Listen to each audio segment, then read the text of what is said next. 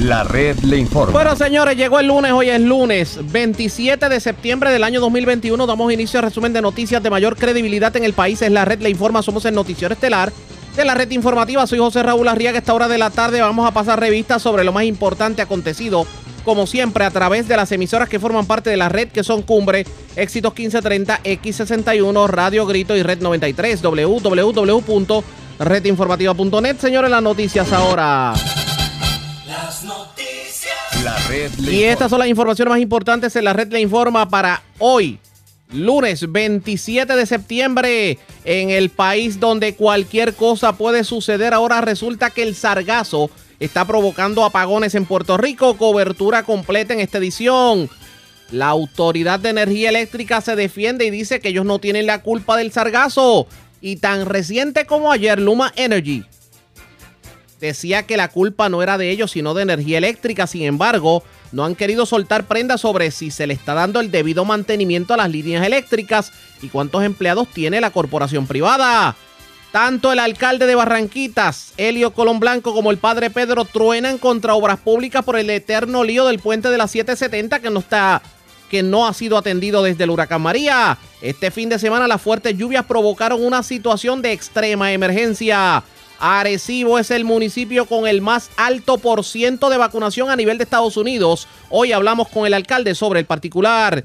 Viene un dinerito adicional para los beneficiarios del PAN. ¿De cuánto estamos hablando? Les decimos en breve. Meteorología pendiente a lo que está ocurriendo en el Atlántico. Aunque el huracán Sam no nos va a tocar, hay otros eventos y ondas tropicales a los cuales hay que darle seguimiento. Esta es la red informativa de Puerto Rico. Bueno, señores, iniciamos esta edición de hoy lunes del Noticiero Estelar de la red informativa con una noticia de último minuto. Último minuto. Bueno, el Departamento de Justicia recomendó a la oficina del FEI la designación de un fiscal especial independiente en contra del alcalde de Mayagüez, José Guillito Rodríguez. Repetimos, el Departamento de Justicia recomendó la designación de un FEI para investigar al alcalde. De hecho, el secretario de Justicia, Domingo Emanueli, recomendó también la designación de un FEI contra la gerente de finanzas municipal, Yajaira Valentín Andrades. Y este referido está relacionado a las actuaciones de ambos funcionarios en el desempeño de sus funciones en el municipio, como también en la corporación Mayagüez Economic Development Incorporado y aquel escándalo de, la, de haber hipotecado a medio mundo en Mayagüez. Así que ustedes pendientes a la red informativa de Puerto Rico, que le vamos a dar detalles sobre el particular. Entiende el Departamento de Justicia que el alcalde de Mayagüez pudo haber cometido delito. Así que ustedes pendientes a la red informativa. Mientras vamos a las noticias, señores, Sargazo, así como usted lo oye, Sargazo fue lo que provocó y está provocando apagones en diferentes puntos de Puerto Rico. Apagones que van a continuar hasta el próximo martes. Así lo confirmó en conferencia de prensa el director ejecutivo de la Autoridad de Energía Eléctrica, Efran Paredes, acompañado del ingeniero William Ríos Mera, el jefe de generación de la Autoridad de Energía Eléctrica. Esto dijeron en conferencia de prensa. ustedes tengan para llevarle la información ah, correcta y precisa a todo el pueblo de Puerto Rico. Vamos a comenzar por este lado y me muevo al otro. Eh, así que, Cyber News. Eh, ingeniero, le pregunto, eh, ¿cómo usted puede calificar? O sea, sé que ha habido, son algunos eventos que a veces no son esperados, pero ha- hay gente que no, que le parece que como que no es una coincidencia que han sido tan recurrentes y a la vez eventos inesperados, o sea, en, en tan poco tiempo, y la gente pues, no sé si es porque est- están buscando de la autoridad y el objetivo y, el, y la meta es darle un servicio al pueblo de Puerto Rico sin, sin una interrupción. Esa es la meta y es- estamos trabajando en esa dirección. Yo, yo puedo tener la explicación, pero obviamente el que, el que lo escuche y el que padece de estas situaciones no va a coincidir ni con usted ni conmigo de que son eventos inesperados y, y que esto no se está haciendo de una manera concertada para alguna manera minarle la credibilidad de la Autoridad de Energía Eléctrica. O sea, o sea eso, a eso es lo que me refiero. O sea, yo puedo tener esa explicación, pero el que está sufriendo y padeciendo no necesariamente nos va a creer ni usted a mí de, lo que, de que son eventos inesperados y que no han sido planificados, etcétera, etcétera. Sí. Yo te puedo decir, ¿verdad?, que estamos trabajando arduamente, como menciono. Entiendo el punto, lo he escuchado en otras ocasiones. Eso no es la política de esta administración, no es la política de este grupo de trabajo. Y te puedo garantizar que estamos trabajando para que se cumpla y se pongan en servicio no es más las unidades lo más rápido posible. Noti 6. Saludos, ingeniero, y a los demás componentes. Eh, la preocupación de sargazo sale a relucir nuevamente porque esto no es algo nuevo. O sea, el sargazo en las costas del país, de alguna manera, pues algo esperado en cierta época del año. Y entonces pregunto si, por, por qué parece cero, da la impresión, ¿verdad? Que es lo que quiero que usted nos responda, que, que por primera vez esto afecta a un sistema de una manera tan marcada como la que afectó a su vez, para la redundancia, a miles de, personas que legítimamente están preocupadas por su servicio de energía eléctrica. Voy a comenzar la contestación y después voy a pasar el, micrófono al ingeniero William Ríos Mera para que dé un poco más de detalle. Ciertamente no es un evento novel, sí es un evento que hace tiempo no habíamos visto, pero no es un evento novel. Todos sabemos que el sargazo viene y lo vemos en las playas y en nuestras costas, eso es correcto. De hecho, estamos, estuvimos trabajando con el asunto del sargazo desde el jueves de la semana pasada y no fue hasta ayer que tuvimos el, el- problema, porque realmente la información que tenemos de la gente de la planta es que era un sargazo bastante grande y denso y profundo, ¿verdad? Pero se tomaron las medidas, se pusieron las vallas, se pasó la lancha, se fue, se fue recogiendo, se fue removiendo, hicimos todo lo necesario, pero pues eh, eh, el sargazo pues llegó a, la, a los ductos de, entrada de las unidades, pero voy a dejar al ingeniero Río Mera que dé un poco más de detalle. Sí, eh, nosotros históricamente hemos tenido situaciones con sargazo la- y, y la- nuestras unidades han tenido situaciones y hemos tenido eventos anteriormente donde las unidades eh, se han visto afectadas. Eh, básicamente, técnicamente lo que nos pasa es que el sargazo nos bloquea la entrada de agua de enfriamiento al condensador, que es donde, valga la redundancia, se condensa el vapor después de haber hecho el trabajo mecánico de mover la turbina acoplada al generador para generar la energía eléctrica. ¿Qué pasa? Eso opera a unos valores de presiones eh, negativas. Sin embargo, cuando se limita el flujo de agua, esos valores de presión se afectan y la turbina se protege. En este caso, pues eso fue lo que, lo que nos sucedió el día de ayer. De hecho, eh, nos pasó en, en Aguirre, pero también nos pasó en Palo Seco. En Palo Seco la, la unidad se pudo mantener en servicio, pero se le limitó la generación de energía. En el caso de Aguirre, en la mañana tuvimos un evento con- donde la unidad salió de servicio, logramos recuperarla y en la tarde volvimos a tener otro, otro evento. El salgazo, una vez entra a nuestros sistemas de enfriamiento de las unidades, removerlo no es tan sencillo. Nosotros invertimos flujo de agua para lograr que ese salgazo que está pegado en las paredes, pues con el flujo invertido, lograr sacarlo hacia el canal de descarga. Pero siempre se nos queda en la tubería, que son unos tramos bastante largos de tubería, siempre se quedan unos, residuales que vuelven a, ir a, eh, eh, se vuelven a, alojar en el condensador y nos vuelve a afectar el- la unidad. Eso fue lo que nos pasó en, el, en la tarde de ayer en Aguirre. El nuevo día. Para aclarar sobre Palo Seco, eh, mencionan que sí hubo un evento de sargazo, pero eh, que se atendió luego durante sábado y domingo. Eh, la rotura de la unidad de la caldera no tiene que ver con, eh, con el sargazo, eso eh, es otra cosa. Bueno, eh, sabemos que las unidades cuando tienen eh, estos eventos donde suben y bajan carga, las calderas eh, experimentan unos, unos cambios de presiones y temperaturas que, que las afectan también. El, el evento de rotura de caldera no necesariamente está relacionado al, al evento de salgazo, pero pudiera venir como consecuencia de diferentes eventos. Sabemos que tuvimos dos eventos en Aguirre, eh, en Aguirre 1, donde salió de servicio en la mañana, después salió de servicio en la tarde. Las unidades de nuestro sistema eléctrico están todas interconectadas y la unidad de Palo Seco reacciona a esos eventos de la unidad de Aguirre.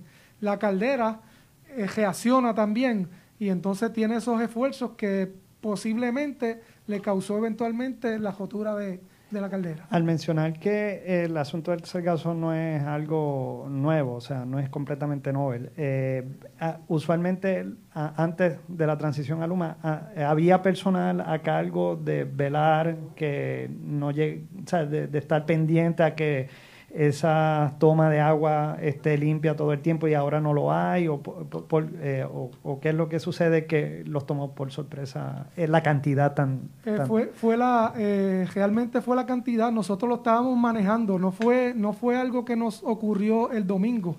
Desde el viernes y la semana pasada nosotros venimos confrontando eh, ¿verdad? problemas con el salgazo y lo hemos estado atendiendo.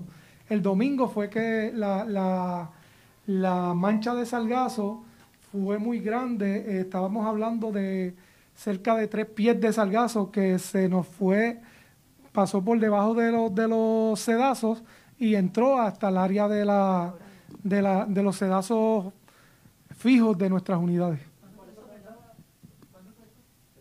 El domingo.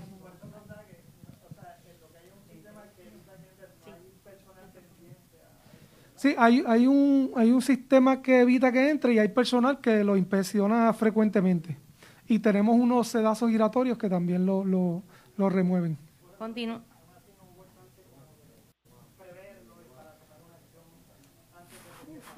Fue un volumen muy grande. continuamos con Guapa. Buenos días, saludos a todos. Tengo un par de preguntas. Primero, sobre el tema este del- de, de los filtros que se encargan de evitar el problema con el sargazo. ¿Cuán cierto es que desde hace un año esta parte esos filtros han venido dando problemas, se han estado dañando, pero no se han ido reparando? Bueno, nosotros eh, ayer teníamos, yo estuve allí físicamente, teníamos dos en servicio. eh, uno se, eh, de, un tercero se nos había, con, con- con la situación, se nos había atascado, pero son, son este, unos equipos que se les da mantenimiento continuo y ellos pues han, han dado su- sus problemas, ¿verdad? Pero sí lo, están, lo estamos atendiendo y los mantenemos en servicio. Eh, para nada tiene que ver la situación del sargazo con, con- con los sedazos giratorios porque con los que tenemos pode- podemos manejar la situación. De hecho, eh, nuestro administrador de operaciones me informó que tenemos unos fondos federales aprobados para reemplazar todo el sistema, porque es un sistema que lleva, lleva sus años y hace, hace más de un año tenemos aprobado un proyecto y estamos en la fase de, ingeniería y ya la Junta de Gobierno de la Autoridad de Energía Eléctrica aprobó eh, para reemplazarlos todos. Estamos en ese proceso. Em, sobre, sobre ese particular, ya nos ha explicado usted lo que ocurrió, pero el tema del sargazo es un tema recurrente y se, los pronósticos científicos es que eso va a, lle- va a continuar aumentando y es una cosa que llegó para quedarse. ¿Cuál es el plan específico para que no volvamos a quedarnos sin luz por sargazos? Bueno, nosotros eh, colocamos barreras adicionales eh, en el mar, a- a- en las afueras de, de la entrada de la planta. Colocamos barreras adicionales y estamos tomando eh, medidas con, con nuestra lancha también. O sea, que no va a volver a ocurrir. Bueno, nosotros estamos tomando todas las medidas para que no vuelva a ocurrir. Entonces, em, varios exdirectores han estado planteando, te- tengo dos preguntas, una detrás de la otra se las hago, eh, que estamos, que el sistema está a punto de colapsar, que el sistema eléctrico está a punto de colapsar por problemas de generación. ¿Ustedes garantizan al país que el sistema no está a punto de colapsar? Bueno, eh, nosotros en comunicación con Luma, Luma se, se encarga de mantener la calidad del servicio, ¿verdad? Y por eso es que ellos implementan, para evitar los colapsos del sistema, ellos implementan unos, unos programas de relevo de carga para, para mantener la salud del sistema. Eh, no es un secreto, ¿verdad? Que tenemos, estamos pasando por esta situación, tenemos una limitación de generación, sin embargo, ellos se encargan de mantener el, el sistema saludable. O sea, que va a seguir habiendo interrupciones para evitar que colapse. Entendí. Eso es lo, la, la, medi- la primera medida que se toma para evitar que colapse el sistema, pues se, se, se releva carga. Por último, eh, quería hablar sobre el tema presupuestario de mantenimiento. La información que uno maneja es que en el año fiscal 2018 había unos 490 y pico de millones de mantenimiento. Ahora tenemos apenas 100 y pico de millones. Si no es esa la cifra, por eso favor, me no- gustaría eso- eso no es precisar. co- eso no es correcto. ¿Cuál es la diferencia? Eh, Eh, bueno, en, en el, quizás en el 2018 teníamos un proyecto eh, emblemático de la autoridad que era el, el Aguirre Ochol Gasport. Ese proyecto se suspendió y ahí teníamos unos fondos asignados para la central Aguirre. Era una cantidad que nos ha afectado en el caso de, de la operación con el personal. Y el tener menos, Sí. ya con esto cierro, disculpen, el tener menos personal para mantenimiento no anticipa que vamos a tener un mayor deterioro de las plantas. Nosotros estamos en unas gestiones, hemos estado activamente eh, lograr tener más recursos para nuestras plantas y la, nuestra eh, Junta de Gobierno nos los ha aprobado para, para lograr este, obtener esos recursos. Sí, el- Seguimos con el- vocero. Déjame aclarar algo, discúlpame. El, el- el compromiso de, de- de esta administración, ¿verdad? Y de la Junta de Gobierno es mantener las plantas al día para que estén funcionando todo el tiempo. No hay ningún, ningún reparo en todo la- el mantenimiento que tenemos que hacer en las unidades. Vocero. La compañera quiere saber. Era en seguimiento a la pregunta del compañero. eh, si puede eh, precisar cuáles son las gestiones que se están haciendo, dice usted. Las gestiones para evitar el deterioro de las plantas. No, nosotros tenemos un programa de mantenimiento de las unidades, que eso lo discutimos eh, semanalmente o cada dos semanas nos reunimos para discutirlo, depende de... eh, recuerden que este es un sistema eléctrico que es bastante dinámico y las plantas pues eh, surgen situaciones porque no podemos tapar el cielo con la mano, tenemos unos equipos mecánicos que a veces, a veces surgen situaciones y discutimos nuestro programa de mantenimiento. En línea con ese programa de mantenimiento, pues se, se, se solicitan los fondos y se aprueban los fondos para llevar a cabo lo que planificamos eh, para todas las unidades durante el año fiscal. Lo que pasa es que hay dudas porque aquí pues se está empujando una privatización. Ayer el, el directivo de Luma lo dijo, que, que las interrupciones van a continuar, que no, no pudo decir cuándo van a cesar porque dijo que eso va, depende de la privatización de la generación. Entonces, eh, pues me gustaría saber cuál es el mantenimiento que se le está dando, eh, eh, ¿verdad? En el contexto de esa eh, privatización que se- sabemos que, pues que se está cocinando por ahí. Sí, déjame, atender eso. Eh, eh, la- hay, hay varios asuntos que tienen que ver con las unidades generatrices. Número uno está el plan integrado de recursos establecido o aprobado por el negociado de energía. Ese plan nos da el mapa que debemos seguir a la transformación del sistema en términos de los recursos de generación, ¿verdad? cumpliendo la política pública establecida en las leyes y, tanto en leyes estatales como federales. Ok. Dentro de ese plan hay un, un schedule, ¿verdad? Una agenda de entrada de proyectos renovables. Y esa agenda está siendo corrida por la Autoridad de Energía Eléctrica hasta el momento. Pero la pregunta que todos nos hacemos es la siguiente.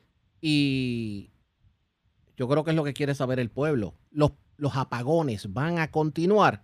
Pues contestaron, digamos, con las muelas de atrás ese planteamiento y vamos a escuchar lo que dijeron, pero antes hacemos lo siguiente. Presentamos las condiciones del tiempo para hoy. Hoy lunes, se esperan aguaceros de dispersos a numerosos, al igual que tronadas aisladas. Acumulaciones mayores de lluvia son probables a medida que los aguaceros se muevan lentamente. Los vientos estarán del este a cerca de 10 millas por hora, con variaciones en la brisa marina.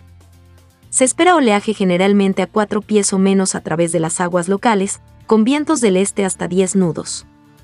Estas condiciones continuarán mañana, pero se espera deterioro de las condiciones marítimas a mediados de la semana, debido a una marejada generada por el huracán Sam a medida que pase por la región muy al noreste. Se anticipan condiciones marítimas peligrosas para la segunda mitad de la semana laboral. Existe riesgo moderado de corrientes marinas para las playas del norte de Puerto Rico y Culebra. En la red informativa de Puerto Rico, este fue el informe del tiempo. La red le informa. Señores, regresamos a la red Le Informa. Somos el noticiero estelar de la red informativa de Puerto Rico, edición de hoy lunes. Gracias por compartir con nosotros. La pregunta que todos nos hacemos es la siguiente. ¿Van a continuar los apagones tanto esta tarde, noche como mañana martes?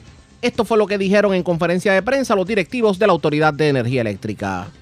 Yo no tengo ningún eh, problema o situación con ninguna investigación de mi, mi parte o mi equipo de trabajo. Yo estoy bien claro con lo que estamos haciendo. Estamos velando por el- los fondos públicos del, del gobierno de Puerto Rico y por velar para que todo el mundo tenga un servicio que se merece en la transición hacia donde vamos del futuro energético de este país. Seguimos con Noticel. No, lo que quería preguntarle es reafirmar entonces, no hay negligencia de parte de ustedes. Aquí no hay ninguna diligencia de ninguna parte que estamos trabajando en esta autoridad. Somos empleados públicos, tenemos la vocación de ser servidores públicos y en esa dirección en, ese, en esa dirección es que vamos. Eh, Para añadir a lo de la compañera, eh, lo que dijo el representante, que fue en una entrevista conmigo, eh, lo que dice es que eh, la alta plana de la autoridad planteó recientemente en vistas que no había ningún problema con planta física ni con mantenimiento y que lo que ha estado ocurriendo es evidentemente, según ha dicho él, una confirmación de que esa afirmación de que no hay problemas es falsa y que ustedes eh, se perjuraron. Bueno, yo lo dije bajo juramento y lo puedo volver a repetir. Yo no tengo ningún problema. Nosotros estamos trabajando, dándole el mantenimiento que las plantas requieren según manufactureros, los mantenimientos ambientales, tenemos el presupuesto y estamos trabajando en esa dirección y los números y los datos los tenemos para compartirlos con él o con quien quiera revelar. Noticel. Sí, buenos días, gracias. Tengo varias preguntas. Eh, la gente escucha estos informes de ustedes o de Luma y usualmente estos informes se limitan a decir lo que está mal, no, no lo que se pudo haber hecho para que no estuviera mal o, o no medidas que se pueden tomar. Por ejemplo, se supone que hay plantas en el sistema de generación que si unas, fallan, entran otras para que, con el propósito de que nadie tenga pérdida de, de energía, ¿no? O, o la menor posible. Entonces no creo que está claro en todos estos episodios que ha habido, particularmente este en particular, eh, por qué no hubo un sistema de, de entrar otras plantas o entrar otras unidades para eh, atender las que estaban en baja por los problemas de sargazo, esto, lo otro, lo otro, lo otro, lo otro. Por ejemplo, aquí en la lista no que ustedes hablan de las plantas, no veo la de Mayagüez. Y se había comentado también que la Mayagüez debió haber entrado y no entró. Es decir, eh, ustedes pudieran explicar no solamente lo que estaban, porque ya eso eh, pasó, sino por qué no eh, el sistema de auto, eh, de redundancia, gracias, eh, del, del sistema de generación no entra en vigor, no, no se activa, no, o es que es un asunto de Luma, es un asunto de ustedes, no creo que hay suficiente claridad sobre por qué estamos aquí si se supone que hay un sistema de redundancia. Sí, la, pregunta es bien interesante y bastante amplia. Voy a intentar eh, contestarla por partes. Si entiendes que hay algo que no te contesto bien, por favor me, me- me lo dices. Número uno, el, el sistema de redundancia de la autoridad no es un sistema que tiene todas las máquinas encendidas todo el tiempo porque sería muy costoso para el cliente. Eso es lo primero. Esas máquinas que están fuera se mantienen fuera y cuando hacen falta se encienden. Si se trabaja con una reserva, que es la reserva ¿verdad? usual que tenemos, que son 450 megavatios. Ese es número uno. En el segundo, en el segundo punto tenemos que recordar, ¿verdad?, que tenemos dos unidades grandes de la central Costa Sur fuera de servicio, que entre las dos suman cerca de 900 megavatios. Eso le tienes que añadir que perdimos en Tusaguirre, que son 400 adicionales, San Juan, eh, Palo Seco 3, que son 200 más. Estamos hablando de que perdimos alrededor de 1.400 megavatios. O sea, ya estamos hablando de grandes cantidades de generación. El caso particular de Mayagüez, esas unidades, y esto es bien importante para que todos estemos claros, todas las unidades de Puerto Rico están reguladas por la Agencia Federal para la, Protección Ambiental, por la EPA. Y las unidades tienen que cumplir con ciertos parámetros de emisiones. Las unidades de Mayagüez necesitan utilizar eh, eh, agua demineral- demineralizada para poder limitar la- las, las emisiones al ambiente. Esa agua tiene que tener unas propiedades específicas para ser utilizada en la máquina, si no, la máquina no funciona bien y podemos tener problemas con la unidad y tener unos daños mayores. Cuando la unidad se envía a, a- a prenderla, se le, le manda el comando para que prendan, se le hacen pruebas al agua y el agua da que está fuera de parámetros. Por lo tanto, no se puede utilizar las unidades por dos razones. Número uno, si la utilizo con esa agua, puedo crear daños a la unidad que me costarían millones de dólares repararla. Y número dos, yo la pudiera encender sin el agua, pero el que decida encender esa unidad sin de agua se expone a una multa y hasta cárcel por el Departamento de Justicia Federal a través de la EPA. Eso explica eh, lo de Mayagüez. Y entonces la, la otra explicación que usted dio debe entender que para el sistema de redundancia, el público que escucha y que está sufriendo estos, estos problemas ya hace semanas, meses, eh, lo que debe entender es que el sistema de redundancia ya no existe en Puerto Rico o no existe de una manera que pueda funcionar como antes. No, yo no mencioné eso. Te mencioné que la operación normal requiere una reserva de 450 megavatios precisamente para mantener esa redundancia.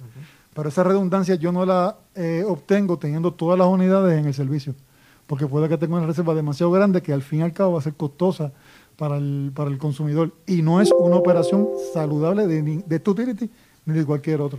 Pero desde el punto de vista de una persona que no sabe de ingeniería ni nada de esto, simplemente se supone que hay un sistema de redundancia y estamos viendo un montón de eventos donde la gente está quedando sin luz porque no está funcionando el sistema de redundancia. Bueno, o es que hay una explicación para cada uno de ellos, no- o es que en general eh, hay una deficiencia en el sistema de ¿no? redundancia. Si tuviéramos las dos unidades de Costa Sur en funcionamiento el, ayer domingo, el sistema de redundancia hubiese, lo hubiese visto y no hubiese pasado nada. O sea, mientras Costa Azul no, no se arregle, no va a haber un sistema de redundancia confiable. No tiene que ver específicamente con Costa Azul, tiene que ver con las unidades que están fuera de servicio, que ahora mismo tenemos dos unidades grandes en Costa Azul, una en Aguirre y, las de, y una de Palo Seco.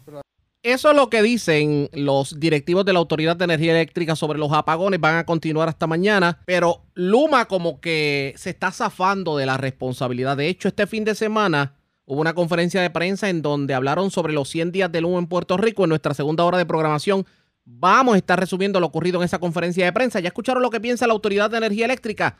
En la segunda hora de programación van a escuchar lo que Luma piensa de todo lo que está ocurriendo. Mientras hacemos lo siguiente. La red le informa. Cuando regresemos, la situación del puente de las 770 en Barranquitas trascendió a nivel nacional porque es una de las pocas facilidades que a cuatro años de María no se ha atendido. Este fin de semana, las fuertes lluvias provocaron una situación seria. Y ante la situación, tanto el alcalde de Barranquitas, Helio Colón Blanco, como el padre Pedro, tronaron contra el gobierno. El primero porque dice que ya se, cansaron de esperar de las excusas que se están dando para que el puente no se construya. Padre Pedro, que dice que no quiere pensar que lo que está ocurriendo con este puente es discrimen. Y sobre todo, porque los familiares de Padre Pedro viven cerca del puente. En lo próximo, la pausa. Regresamos en breve.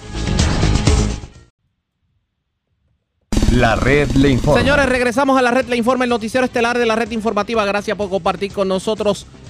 La situación del puente de la carretera 770 en Barranquitas ha trascendido a nivel nacional, como les decía antes de la pausa, porque es un puente que colapsó en el Paso de María y al día de hoy no se ha atendido con las mil y una excusas. Esto es bien cercano al área donde le cantaron cumpleaños un boquete. Recordarán también eso.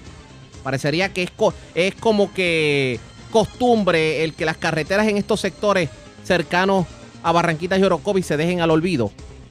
Este fin de semana hubo una situación de emergencia tras las fuertes lluvias, precisamente porque el puente provisional casi se lo llevó el río. Y hubo hasta inundaciones en residencias aledañas. El alcalde de Barranquitas, Elliot Colón Blanco, tronó contra el gobierno central y esto fue lo que dijo sobre el particular.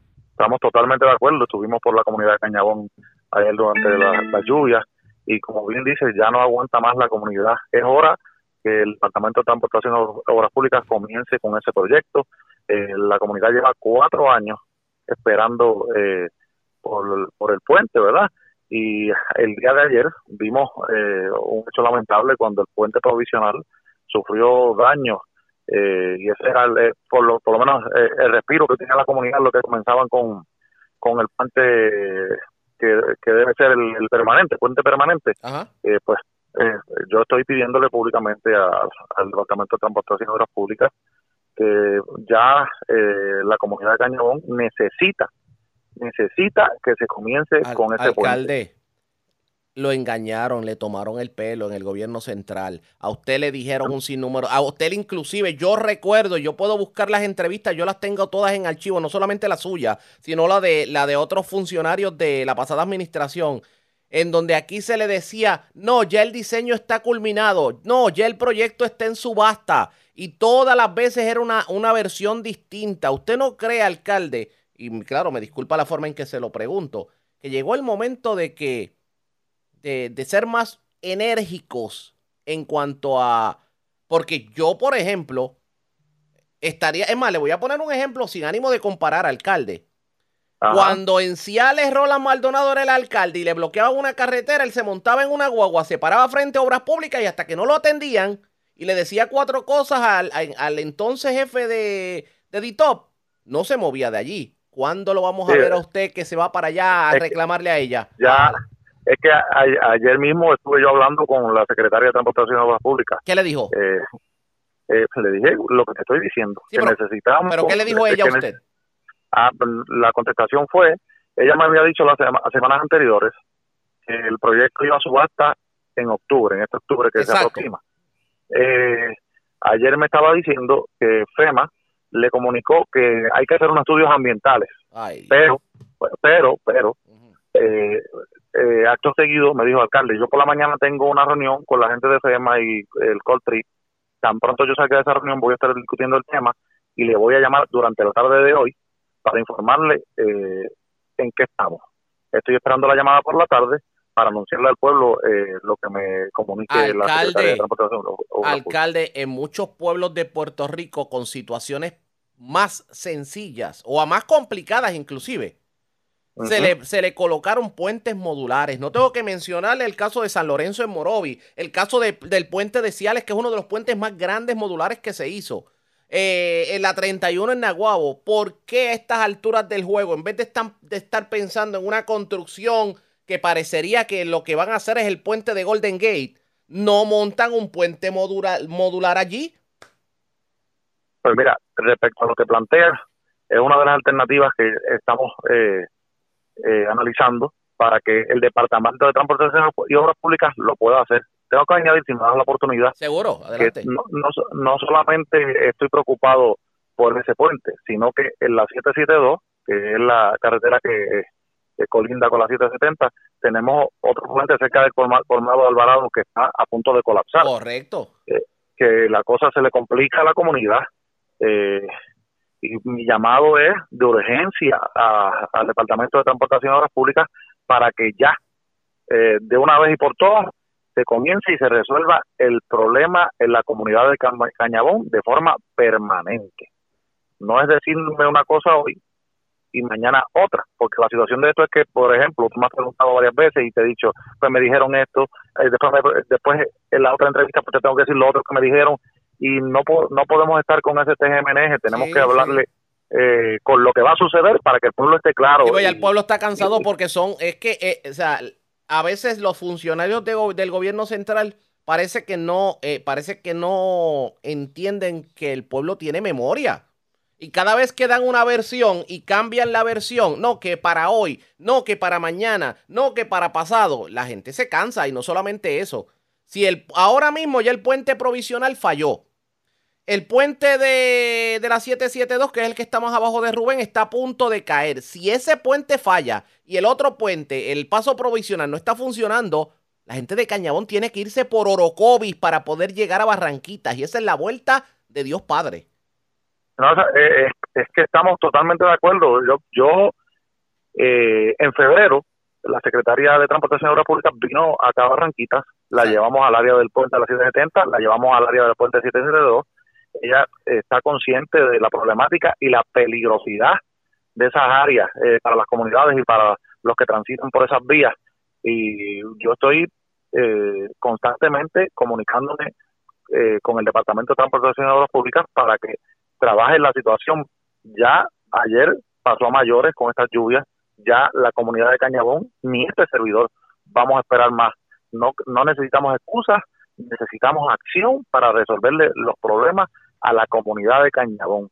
Es una comunidad muy organizada, de gente humilde, que necesitan ya esos puentes en buenas condiciones. La gente de Cañabón, de la zona cercana al puente, habían advertido la situación y lo que iba a pasar si llovía y si bajaba mucha, mucho material vegetativo del río. Ayer ocurrió precisamente lo que la comunidad dijo y peor que eso, hubo casas afectadas que ahora mismo, ¿quién le responde a los dueños de esas casas que perdieron cosas en medio de la inundación? Es una situación bien complicada. eh, provocada por la inacción de, hace cuatro años, no se ha hecho nada y pues yo estoy acorde con lo que tú estás diciendo. eh, ya es hora de responder y, responder a, otros daños eh, como consecuencia de lo que está ocurriendo. Todos sabemos que esto obviamente no lo van a arreglar en un día, así que para que por lo menos en esta semana lo- los residentes de la zona puedan pasar, ¿qué se va a estar haciendo provisionalmente? Pues ya tenemos, a, eh, la- se le dieron instrucciones al equipo de trabajo de obras públicas y otro personal para que vaya al área del puente, en lo que vamos trabajando el área del puente provisional, preparar el área de las vías alternas para que esté seguro y las personas puedan pasar por las otras áreas, en lo que trabajamos eso. En el interín, vamos a seguir en conversaciones, como te dije, con el Departamento de Tra- Transportación y Obras Públicas, porque el puente tiene que comenzar ya. Ya no se puede esperar más nada más. Este fue el alcalde de Barranquita, Celio Colón Blanco. En Comería, una actividad del municipio, nos encontramos al Padre Pedro. Ustedes saben, el Padre Pedro es una persona que ha sido bien intensa a la hora de los señalamientos públicos y reaccionó a la situación de la carretera. No solamente porque entiende que se está abusando con una comunidad pobre. Él dice que no quiere imaginarse que aquí hay discrimen, no solamente por situaciones políticas, sino por el hecho de que sus familiares viven precisamente frente al puente. Escuchemos lo que tuvo que decir el padre Pedro. Bueno, mira, la realidad es que mi familia, todos nosotros vivimos aquí en el área de la carretera 770, donde ha ocurrido desde hace cuatro años este desastre eh, natural y que incluye eh, esa- ese daño a lo que era el puente que nos intercomunicaba. Al día de hoy yo te tengo que decir que primero me preocupa porque hay una falta de atención responsable y adecuada de parte de la autoridad de carreteras y de parte de, de, este, la- las demás Sí, de obras públicas. de obras públicas, etcétera, con respecto a nuestra comunidad. Eh, la pregunta es si las comunidades pobres tenemos que estar haciendo tantas peticiones y tantos ejercicios de presión pública para que se cumplan con los parámetros y se cumplan con las responsabilidades que las instituciones y el- del, gobierno de este país tienen, incluyendo a- al municipio. Entonces, a mí me parece que es bien triste que tengamos que esperar a que ocurra alguna desgracia, porque el problema es que mientras este puente y esta situación no se corrija, por lo menos de una manera, este, ¿verdad? Eh, eh, este, momentánea, en lo que, que se, se- se ubique algo que permita el paso eh, y la intercomunicación de nuestra gente a nivel físico, porque eh, las vías de acceso que tenemos alrededor de en nuestro propio barrio, en nuestro propio sector, son muy complicadas, muy accidentados los terrenos. Y, y imagínate tú que ocurra una, una desgracia por uno de estas, estos riscos eh, y estos terrenos accidentados que tenemos aquí en nuestro No barrio. solamente eso, el puente de la 772 cerca de Rubén está a punto de colapsar también y si colapsa ese puente y no hay paso por la 770, la gente de Cañabón tendrían que ir a Orocovis para poder salir. No, y entonces, ¿qué ocurre? Se afecta la, la, vida normal de convivencia de la gente del mismo barrio, se afecta el comercio, se afecta la calidad de vida en términos generales y pueden ocurrir graves accidentes. Entonces, yo le urjo al gobierno de Puerto Rico a todas las instituciones que están implicadas en este proceso. Ya basta de estar despreciando a la gente pobre de nuestros pueblos y particularmente de nuestro barrio de Cañabón en este sector, de, este tramo de la carretera 770. Hay algo que me preocupa, no es coincidencia que esto esté pasando en el barrio Cañabón de Barranquita, sobre todo tomando en consideración que eh, destrozos más grandes se pudieron atender en menos de dos y tres meses. Y ya hay personas que han llegado a insinuar, bueno, la situación política en el barrio, inclusive hay personas que han dicho, bueno, los familiares de Padre Pedro viven cerca y Padre Pedro ha sido una persona bien enérgica a la hora de hacer eh, cuestionamiento eh, a nivel gubernamental. ¿No le preocupa que tal vez el gobierno que esté como que dándole codo a esta situación? Bueno, mira, eh, yo aspiro, yo aspiro a tener en mi mente y en mi corazón un buen pensamiento para el ejercicio y el servicio del gobierno de Puerto Rico a través de estas instituciones. Yo ni me quiero imaginar que porque el- nuestra área, ¿verdad? Eh, estemos muchos de nosotros, mi familia, y, y no me quiero imaginar que en nuestra área, en nuestro proceso de vida aquí en el barrio Cañabón de, de Barranquitas este, haya gente que esté ligada a otros a otras visiones ideológicas se esté aguantando este proceso. Yo creo y vuelvo a, mencionarlo y a recalcarlo, yo creo en la buena voluntad, en la conciencia y en un corazón limpio de parte de la gente que está dirigiendo las, instancias gubernamentales que tienen que bregar con esto. Que si no se ha hecho sea por alguna situación súper, eh, ¿verdad? Este, complicada. Pero al día de hoy me parece que no existe. Es que es difícil entenderlo porque puentes como por ejemplo el de Ciales, el de Morovi, casos extremos en otras partes de Puerto Rico se atendieron en menos de un año. Llevamos cuatro años en esta situación. Nosotros tenemos, eh, hermanos, tanta gente enferma en este barrio y en este sector de Cañabón. Y tenemos tanta gente de más de 60 y 70 años de edad las circunstancias históricas que se están viviendo y el problema de accesos a servicios de la salud por estar bloqueado vía, una vía principal de nuestro barrio, a mí me parece que si el gobierno y las instituciones del gobierno no atienden esta situación con carácter de urgencia, otras medidas eh, más fuertes vamos a tener que tomar. Esas fueron las declaraciones del padre Pedro. De hecho, también hablamos con el representante Juan José Santiago y está haciendo una exigencia similar a la que hizo el alcalde de Barranquitas. Le vamos a estar dando detalles sobre esa entrevista en, en esta edición. Pero antes hacemos lo siguiente. La red le Vamos informa. a la pausa y cuando regresemos las noticias del ámbito policíaco más importantes acontecidas, regresamos en breve en esta edición de hoy lunes del noticiero estelar de la red informativa. La red le informa. Señores, regresamos a la red Le Informa. Somos el noticiero estelar de la red informativa edición de hoy lunes. Gracias por compartir con nosotros. Vamos a noticias del ámbito policíaco. Comenzamos en la zona centro-oriental de Puerto Rico porque una persona murió en medio de un accidente con Fortrack ocurrido en la carretera número uno. Esto en el barrio La Barra, en Caguas. Edgardo Ríos Queret, oficial de prensa de la policía en Caguas, con detalles. Saludos, buenas tardes. Buenas tardes. ¿Qué información tenemos? En horas de la tarde de ayer se reportó un incidente desgraciado a través del sistema de emergencia 911 en la carretera número 1, kilómetro 30.1 del barrio La Barra, en Caguas. Según se informó, mientras un hombre identificado como Miguel A. Díaz Rodríguez, de 20 años de edad y residente en Guaynabo, conducía un vehículo todoterreno Ford Track marca Yamaha co- color negro por el mencionado lugar en dos ruedas y una velocidad que no le permitía control y dominio del mismo, este impacta a barrera de hormigón, sale expulsado y cae al pavimento, ocasionando heridas de gravedad. Posteriormente, el mismo fue transportado en ambulancia al Hospital Menonita de Caguas, donde el médico de turno certificó su muerte. El agente Rubén Torres, adscrito a la división de patrullas de carreteras y autopistas del área de Caguas, en unión a la fiscal Wanda Samalotti, hicieron cargo de la investigación. Que pasen muy buenas tardes. Y buenas tardes para usted también. Gracias, Edgardo Ríos Queret, oficial de prensa de la policía en Caguas. De la zona centro-oriental vamos a la metropolitana porque una persona murió arrollada. Esto ocurrió en la carretera, bueno, en, el, en la 65 de Infantería, frente al residencial Monteatillo en Río Piedras. También en la zona de Monteatillo, una persona está viva de milagro luego de haber resultado, eh, resultado herida de alma blanca luego de una discusión. Y se reportó un escalamiento en un restaurante de Puerto Nuevo. Se llevaron 10 mil dólares. La información la tiene Kenny Ojeda, oficial de prensa de la policía en el cuartel general. Saludos, buenas tardes.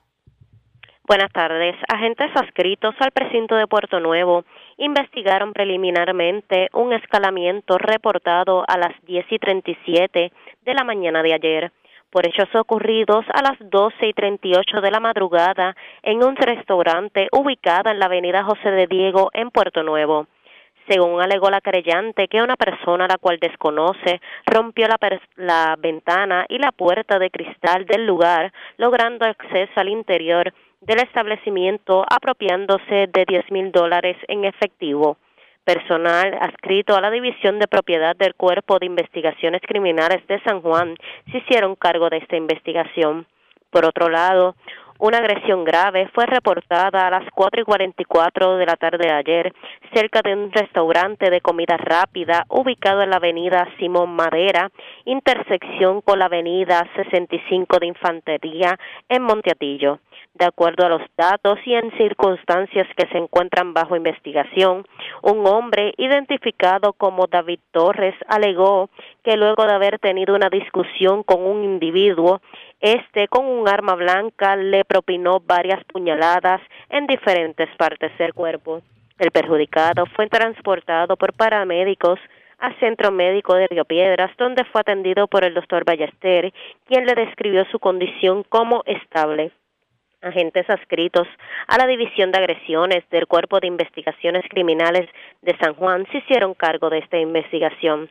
También un agentes adscritos a la División de Tránsito de San Juan, en unión al fiscal de turno, se encuentran investigando un accidente de auto con peatón de carácter fatal reportado a las 5 y 40 de la mañana de hoy en la carretera PR3, kilómetro 4.3 en Monteatillo, Río Piedras. Según se informó, y en circunstancias que se encuentran bajo investigación, una mujer murió luego de ser arrollada por un conductor. Al momento, la misma no ha sido identificada. Por otro lado, el conductor del vehículo involucrado se detuvo en el lugar. Gracias por la información. Buenas tardes. Buenas tardes. Gracias. Era Kenny Ojeda, oficial de prensa de la policía en eh, la zona metropolitana. De la zona metropolitana vamos a la zona de la montaña porque en condición estable se encuentra un hombre que le, bueno, le amagaron con un machete. Él estaba en un vehículo en adjuntas, pero a pesar de ello resultó con algún tipo de herida en medio de, un, este incidente violento. Además, este fin de semana una, una persona murió ahogada en lo que llaman el Cañón Blanco de Utuado. También arrestaron a una persona que se había robado un vehículo en la zona central de Puerto Rico y este fin de semana la policía intervino con varios negocios de la zona de la montaña. Javier Andújar, oficial de prensa de la policía en Utuado, con detalles. Saludos, buenas tardes. Buenas tardes, Arriaga. Buenas tardes a todos los amigos de Radio Escucha en la tarde de hoy. Eh, vamos a irnos más o menos en el orden en el que usted dijo. Una agresión grabada se reportó en la madrugada de ayer en Ajunta, según la información obtenida del señor Luis Rodríguez Torres, de 54 años. Y reciente en Ajunta se creyó que se encontraba estacionado en la carretera 526 en el kilómetro 33.3 a las 2 y 30 de la madrugada y que legalmente se le acercó un individuo agrediéndolo en tres ocasiones con un machete. El perjudicado se encontraba en el interior de su vehículo Suzuki Vitara color blanco. Eh, Rodríguez Torres fue llevado al hospital de Castañera, en donde el doctor de turno eh, le diagnosticó herida en el antebrazo izquierdo, tomándole 8 puntos internos y 26 puntos externos. Posteriormente fue dado de alta. Personal del de, 6 eh, de continúa con la investigación del caso. Por otro lado, un hombre murió ahogado en la mañana del sábado, luego de que se lanzara un cuerpo de agua esto aquí en el municipio de Utuado. Según la información obtenida, se recibió una llamada a través del sistema de emergencia 911, informado de una persona desaparecida en el conocido lugar turístico El Cañón Blanco en el barrio Paso Palma en Utuado. Alegadamente un grupo de personas llegó al lugar y uno de sus integrantes de 59 años se lanzó al charco y nunca salió. Eh, la gente Aurea Crespo investigó inicialmente, eh, mientras que el personal de la Oficina Municipal para el Manejo de Emergencia, Rescate y Bomberos se unieron a la investigación, tuvieron que hacer gestiones con los eh, buzos de Arecibo, de la zona de Arecibo, y eso de las 3 de la tarde pudieron extraer el cuerpo. El perjudicado fue identificado como Julio Eve Tancur Quiñones, de 59 años y residente en Carolina.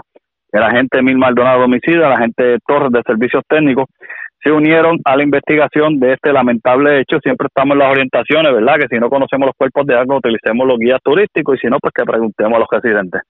Por otro lado, continuando con las iniciativas del Plan Integrado de Seguridad del Área Utuado, dirigido por la Teniente Coronel Diana Crispin Reyes, se informa que durante el fin de semana se pidieron tres boletos en violación a la orden ejecutiva, 78 boletos por infracciones a la ley de tránsito.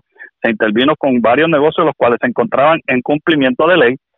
Se pidieron multas ascendentes a los 7.400 dólares se logró el arresto de dos hombres por sustancias controladas y uno por el kayaking reportado en la madrugada del domingo en Ajuntas. En el municipio de Utuado se pidieron 24 boletos por violaciones a la ley 22, tres eh, boletos por violación a la orden ejecutiva, no se pidieron multas. En el colmado Torre, ubicado en el barrio Sabana Grande, se pidieron las tres multas por violación a la orden ejecutiva y los negocios Rumbaval y Utuado Service Station estaban en cumplimiento con la orden.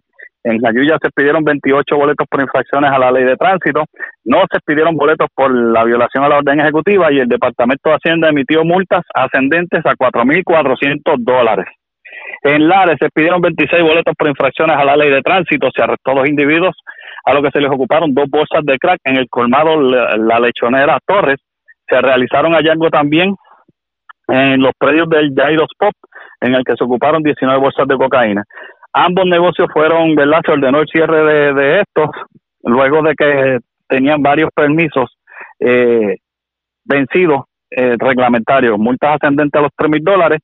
Fueron expedidas, se ocuparon bebida, alcohol y cigarrillos en ambos negocios. En el municipio de la Junta se logró el arresto de uno de los sospechosos de cometer el kayaking reportado en el barrio Tanamá del mencionado municipio. En este caso específicamente nos informaron los compañeros, esto fue un caso de un vehículo hurtado reportado en la madrugada del domingo en la Junta. La información originaria es que el señor José Joel Rosado Batista alegó que dos individuos armados eh, y mediante la fuerza lo despojaron de las llaves de su vehículo Toyota Corolla del año 2011, color oro. Los hechos se reportaron en la carretera 526, sector Los Crespos del barrio Tanamá, en Ajunta. Estos abordaron el vehículo, se marcharon del lugar. El agente Nieve del distrito de la Junta investigó inicialmente, refirió el caso a la agente Mil Maldonado, el 6 de Utuado, se le dio conocimiento a la gente Ocasio de la dirección de vehículos hurtados. Posteriormente, los compañeros de Ponce eh, eh, reportaron un accidente de auto en la carretera número 10, donde un Toyota Corolla fue abandonado en la escena. Eh, cuando hicimos, se hicieron las gestiones de las diferentes divisiones, resultó ser el vehículo que había sido hurtado mediante carjacking en horas de la madrugada en la Junta, pero en el momento los individuos abandonaron en la escena, obviamente eh, las otras personas fueron atendidas y eh, durante el transcurso de la tarde se logró el arresto de uno de estos individuos eh, que permanece en la celda del distrito de la Junta. Allí la agencia federal FBI se hizo a cargo de la investigación por ser un caso de carjacking. Básicamente eso es lo que tenemos durante el fin de semana en el área policial de Gracias por la información. Buenas tardes. Buenas tardes. La red le informa. Señores, vamos a una pausa. Identificamos nuestra cadena de emisoras en todo Puerto Rico y regresamos con más en esta edición de hoy lunes del Noticiero Estelar de la Red Informativa.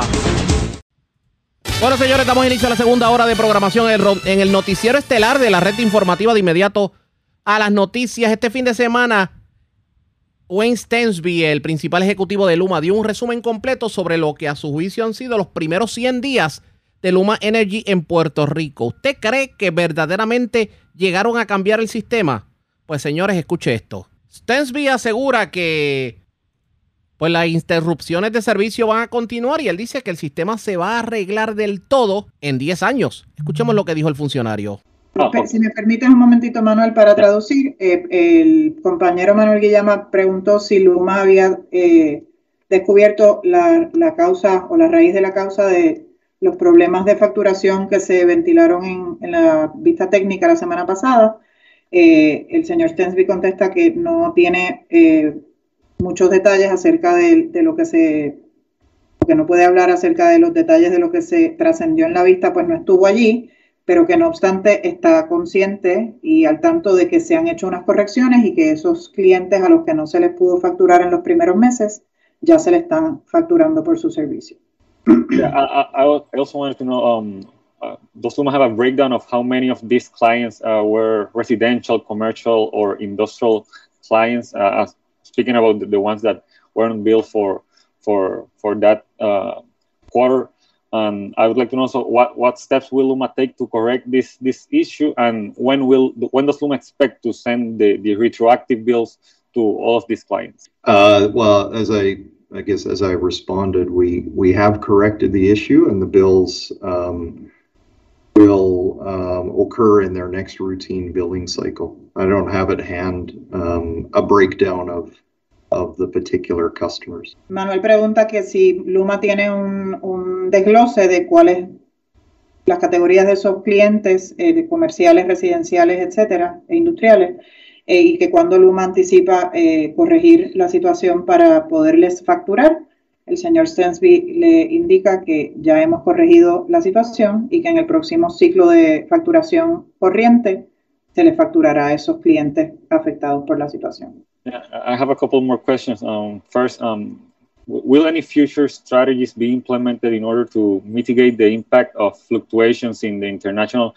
fuel prices, which was, of course, the, the main reason in order to for the uh, uh, the, the, the rate uh, de la, el aumento en tarifa que se solicitó and, uh, and regarding Costa Sur, uh, there are environmental organizations that have said that there's reason to believe that Luma's inexperience in the transmission line work was a factor in, in the unit number six outage. So I would like to know if Luma slash PREPA have looked into the possibility that there was any negligence in, in transmission line work that could have caused this issue in, in Costa Sur. Do you want me to Spanish question. translate the question first? Yeah. Okay. Um, el, primera pregunta que hizo Manuel fue que, qué medidas, eh, si alguna, Luma estaría dispuesta a tomar para mitigar las fluctuaciones en, los- en, en el precio de combustible. Eh, y la segunda pregunta fue que eh, si durante el incidente que provocó eh, que Costa Sur saliera de operaciones, eh, se, se conoce o se sabe si el manejo o la operación de Luma de la red de transmisión y distribución pudiera haber tenido un efecto en, en esa falla de generación. Okay, so I'll take those one at a time. Um, fuel pricing strategies. So uh, I, I guess I just want to be very clear. Uh, it is not Luma's role, nor are we involved in the purchasing of fuel for PREPA's generation. That uh, role is carried out by PREPA. And so any pricing strategies with regard to, um, I presume you mean forward hedging or, or anything else in that regard, um, is a question and, and is entirely up to PREPA. Eh, el, el señor Stensby desea ser extremadamente claro sobre este punto, que no es la responsabilidad de Luma eh, ni, ni su rol eh, la compra de combustible eh, y no estamos de ninguna manera involucrados en ese proceso. Cualquier estrategia de precio, incluyendo forward hedging, eh, eh, descansa exclusivamente sobre la Autoridad de Energía Eléctrica, que es quien es responsable de comprar combustible. And the second question, um, I, find incredible, although I will say that, um, you know, it's right up there with a lot of claims that that UTR and UTR supporters continue to make. No, there is absolutely no um, negligence related to a transmission line failure on Costa Sur. Um, and, you know, it's a bit of a rich attempt to try and um, make light of the extreme generation challenges that have been facing Puerto Rico in the month of August, and and you know a desperate attempt to try and um, point that at others. Uh, it's clear it has to do with um, very old power plants that have not been well maintained, um, and people really need to put their focus on maintaining and properly operating these power plants. Eh, al señor el señor Stensby indica que le parece increíble que se hagan estos reclamos que está, eh, están en la misma categoría de otros que se han hecho a lo largo de, de este periodo en el que Luma ha estado operando el sistema por eh, Lautier y, y otros grupos que apoyan a Lautier, que no hay absolutamente ninguna relación entre el manejo del el sistema de transmisión y transmisión de transmisión y distribución, perdón, eh, con la falla en generación, eh, que es un intento de minimizar los grandes retos que tiene eh, la flota de generación y lo que él considera un, un intento desesperado de desviar la atención de lo que realmente está sucediendo. Y es que se tratan de plantas de generación que son extremadamente eh, obsoletas y no solo eso, también están muy pobremente mantenidas y que él eh, le pediría a todo el mundo que por favor eh, eh, mantenga el enfoque en la raíz del problema, que es eh, el estado en el que se encuentra la flota de generación. Eh, Felipe Gómez. Sí, la, la, la, la pregunta es, eh, ¿Luma ha cumplido con el contrato en todas sus partes? The question is if Luma has complied with the contract in all of its parts. Yes. La respuesta es que sí. Y eso incluye eh, tener la, la cantidad de, de- de empleados y de flotas y de recursos disponibles, que fue eh, difícil tener certeza en cuanto a cantidad en las pistas que se celebraban, por ejemplo, en la Cámara de Representantes y que de hecho ha terminado en los tribunales. Eh, he asks if that includes having the required quantity of employees, resources, and fleet, because it has been difficult to ascertain from the public hearing at the House of Representatives. So the short answer is we have complied with our contract in all uh, and with all contractual requirements. In terms of the House of Representatives and the public hearings, though, that we we've now um, now had more than a hundred legislative requests, and in particular in the House of Representative public hearings, I think it's quite clear uh, and, you'll be aware that some of that is a matter of litigation, but I think it's quite clear that the intent is not to support the transformation nor to support um, Luma's customers. It's actually just to try and cause confusion, to to get information, to continue to um, support, if you like, the public harassment of our employees, and we're going to continue to um, put our focus on putting customers first.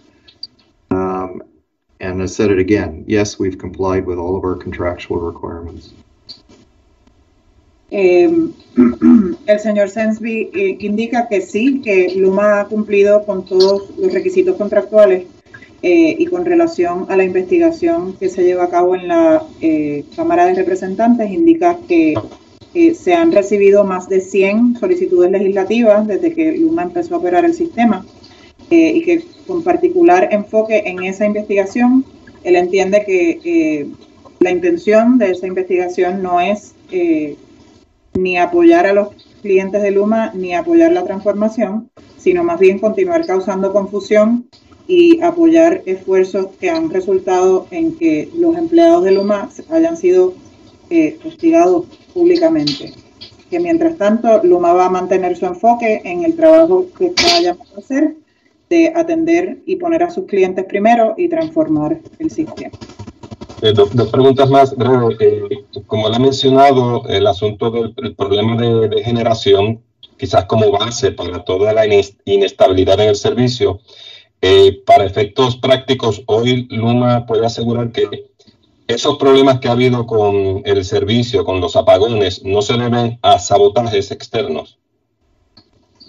Um, he asks that um, if Luma can ascertain whether or not the problems with generation that have been uh, occurring have anything to do with sabotage.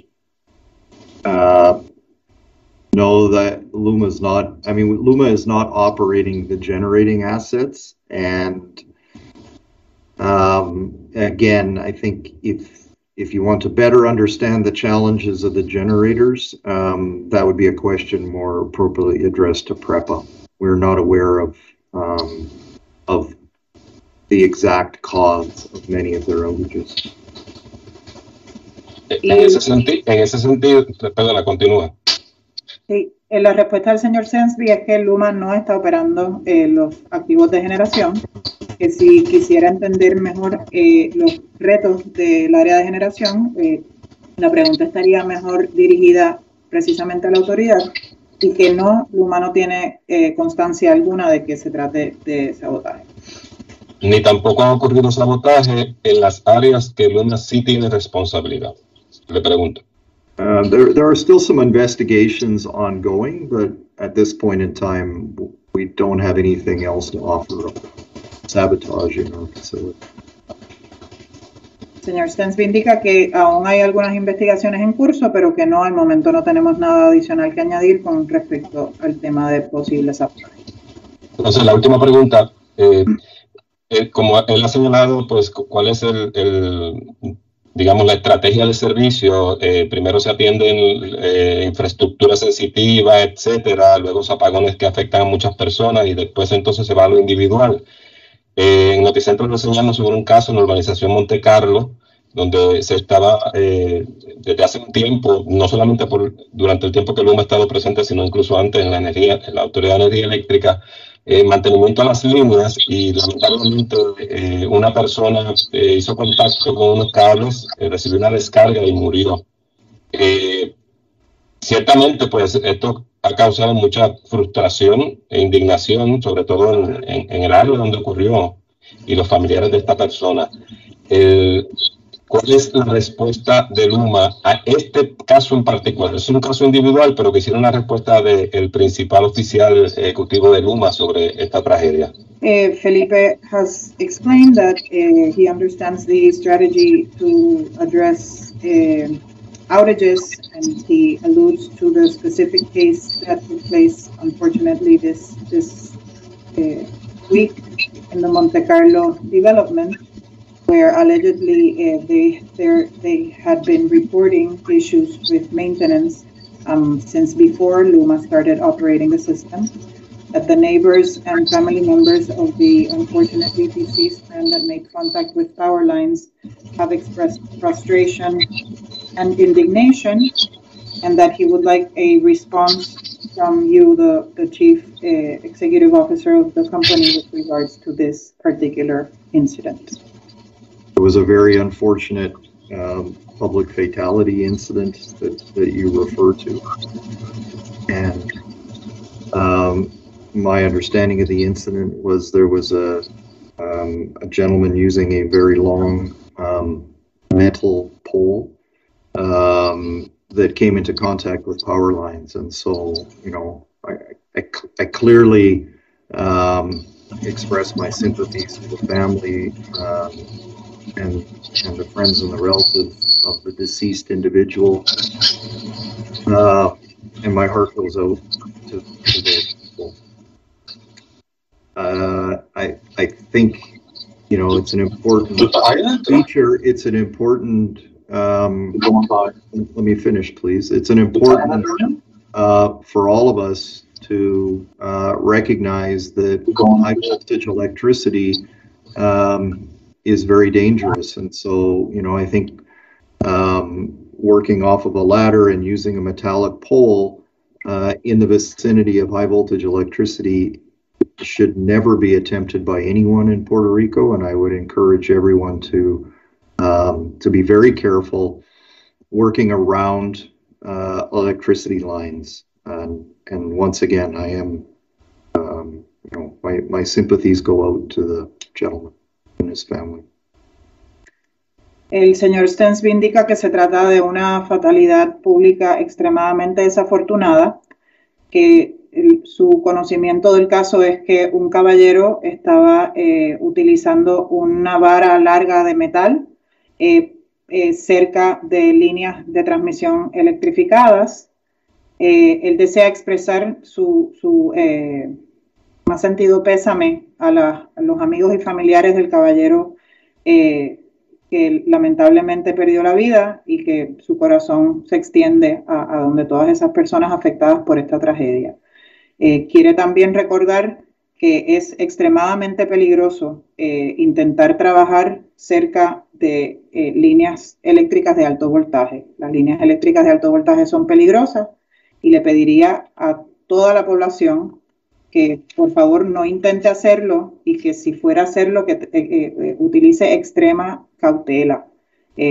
las líneas de transmisión son peligrosas y no debería nadie estar intentando trabajar con ellas usando escaleras ni, ni equipo de metal de ningún tipo.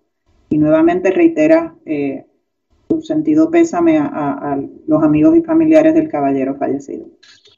Sí, se habló de un timetable como de 10 años eh, para las mejoras, etcétera. En cuanto a la esta, estabilizar el, el servicio, de que los apagones no sean como han estado ocurriendo eh, desde, eh, desde eh, que Luma entró en funciones, entiende que esto se va a estabilizar en meses o en años. Okay. He, he would like to uh, know that despite the 10 year um, term that we've alluded to, if stabilizing the system to prevent the uh, amount of interruptions will be a matter of months or years. So I, I think customers will um, experience depending where the where a customer is, of course, um, living in in Puerto Rico and and what um, part of the transmission and distribution system um, serve that customer, but customers will you know begin to see improvements over time um, and the point I wanted to make in the 10 years is is that's the you know approximate time frame for the entire FEMA funding process. But customers will see um, and should see reduced outages uh, year by year by year. But this is not measured in weeks and days, uh, or even months for that matter. It, you know, the system is very fragile and there is a significant uh, amount of work to be done as as frankly as as everyone understands. The other very important point is that until we get um, a more stable um, and available generation, uh, you know, or group of generation facilities, um, improving the transmission and distribution system is only as effective as the ability to, to supply energy from generating facilities. And so that's why I made the point that it's very, very important we continue on um, on the transformation of the generation business as well. El señor Stensby responde que sí, que lo, dependiendo de dónde eh, viva un cliente y qué parte del sistema de transmisión y distribución le sirva, los, clientes comenzarán a ver eh, mejoras a lo largo del tiempo. Eh, indicó que su eh, haber establecido que se trata de un periodo de 10 años tiene que ver con la duración de la totalidad del despliegue de fondos federales disponibles para la transformación y que la reducción en interrupciones no se puede medir en días, en meses y ni siquiera en años. El sistema está sumamente frágil y va a tomar eh, mucho tiempo eh, traerlo al estado en el que debería estar. No obstante que sí, que los clientes van a comenzar a ver eh, mejoras al sistema a lo largo del tiempo y, desea reiterar el punto de que hasta que no se estabilice el área de generación, las mejoras que haga, que pueda hacerle Luma al sistema de transmisión y distribución seguirán dependiendo de la capacidad de la flota de generación de producir esa electricidad eh, necesaria para poder cumplir con, con la demanda. Eh, me parece que Leisa Caro es la próxima persona que había levantado la mano. Eh, se habla sobre 3.000 empleados. Eh, ¿Son suficientes estos 3.000 empleados? Y no sé si se puede detallar la cantidad de celadores que tienen a este momento. Um, she would like to know if 3,000 uh, employees are sufficient, and if you could provide detail of how many of those 3,000 are line workers. Uh, 3,000 are indeed sufficient, although we continue to recruit and hire as we're continuing to build out our large capital program. And no, I'm not going to provide you a detailed breakdown of, of our employment statistics. In the same way, any other company would not provide a public breakdown of their employment statistics. And I'm not going to give you their phone numbers, and I'm not going to give you their addresses, and I'm not going to tell you how much they're paid. El señor Stensby indica que sí, que 3.000 empleados son en efecto suficientes eh, y que a, a, pesar de que son suficientes en este momento, la empresa continúa contratando personal nuevo a medida que se van desplegando los programas de mejoras capitales. Eh, indica también que no, que no va a entregar el detalle de cuántos de esos 3.000 empleados son celadores de línea, de la misma manera que ninguna otra empresa privada eh, está obligada a entregarlo que tampoco va a dar eh, sus teléfonos, sus direcciones, sus nombres y ni cuánto es el salario eh, que devengan los empleados que trabajan en esta empresa. Eso es parte de lo que se dijo en la conferencia de prensa. De hecho, no quisieron, digamos, eh, bueno, no quisieron ni tocar con vara larga el tema de una persona que murió electrocutada este fin de semana tras hacer contacto con las líneas eléctricas. Aparentemente esta persona se había quejado a Luma para que arreglaran el sistema y nunca lo arreglaron. Y en cuanto a lo que tiene que ver con la energía eléctrica, pues como que le tiró la papa caliente a eh, la autoridad, que son los que manejan la generación. Las reacciones no se hacen esperar, así que hagamos lo siguiente. La red le. Cuando regresemos, que tuvo que decir uno de los principales críticos del contrato de Luma sobre el particular, el representante Luis Raúl Torres. Es lo próximo, regresamos en breve. La red le informa. Señores, iniciamos nuestra segunda hora de programación. El resumen de noticias de mayor credibilidad en el país es La red le informa. Somos el noticiero estelar de la red informativa edición de hoy, lunes 27 de septiembre. Vamos a continuar pasando revista sobre lo más importante acontecido y lo hacemos a través de las emisoras que forman parte de la red, que son Cumbre, Éxitos 1530, X61, Radio Grito y Red 93, www.redinformativa.net. Señores, las noticias ahora. Las noticias. La red le Y estas son las informaciones más importantes en la red le informa para hoy, lunes 27 de septiembre, en el país donde cualquier cosa puede suceder. Ahora resulta que el sargazo está provocando apagones en Puerto Rico. Cobertura completa en esta edición. La Autoridad de Energía Eléctrica se defiende y dice que ellos no tienen la culpa del sargazo. Y tan reciente como ayer, Luma Energy decía que la culpa no era de ellos, sino de energía eléctrica. Sin embargo, no han querido soltar prendas sobre si se le está dando el debido mantenimiento a las líneas eléctricas y cuántos empleados tiene la corporación privada. Tanto el alcalde de Barranquitas, Helio Colón Blanco, como el padre Pedro truenan contra obras públicas por el eterno lío del puente de la 770 que no está que no ha sido atendido desde el huracán María. Este fin de semana las fuertes lluvias provocaron una situación de extrema emergencia. Arecibo es el municipio con el más alto por ciento de vacunación a nivel de Estados Unidos. Hoy hablamos con el alcalde sobre el particular. Viene un dinerito adicional para los beneficiarios del PAN. ¿De cuánto estamos hablando? Les decimos en breve. Meteorología pendiente a lo que está ocurriendo en el Atlántico. Aunque el huracán Sam no nos va a tocar, hay otros eventos y ondas tropicales a los cuales hay que darle seguimiento. Esta es la red informativa de Puerto Rico. La red le informa. Señores, regresamos a la red le informa, el noticiero estelar de la red informativa. Gracias por compartir con nosotros. Analicemos lo que dijo ayer domingo Wayne Stensby, los principales ejecutivos de Luma en cuanto a lo que tiene que ver con la energía eléctrica. Y claro está, eh, todo ha sido miel sobre hojuelas como pues ellos han tratado de de alguna manera insinuar. Yo tengo línea telefónica al bueno, a una de las personas que ha sido uno de los mayores fiscalizadores a lo que tiene que ver con el contrato de Luma. Hablamos del representante Luis Raúl Torres. Lo tengo en línea telefónica. Saludos, buenas tardes. Bienvenido a la red informativa. Saludos a ti, José Raúl, y a todo el público que nos escucha en Red Informativa en todo Puerto Rico. Y gracias por compartir con nosotros. Usted tuvo la oportunidad ayer de pasar revistas sobre, bueno, observar detenidamente lo que fue la conferencia de prensa de Wayne Stensby hablando de los 100 días del humo en Puerto Rico. ¿Cuál es su análisis? Cuéntenos y, y, lo estuve analizando en detalle.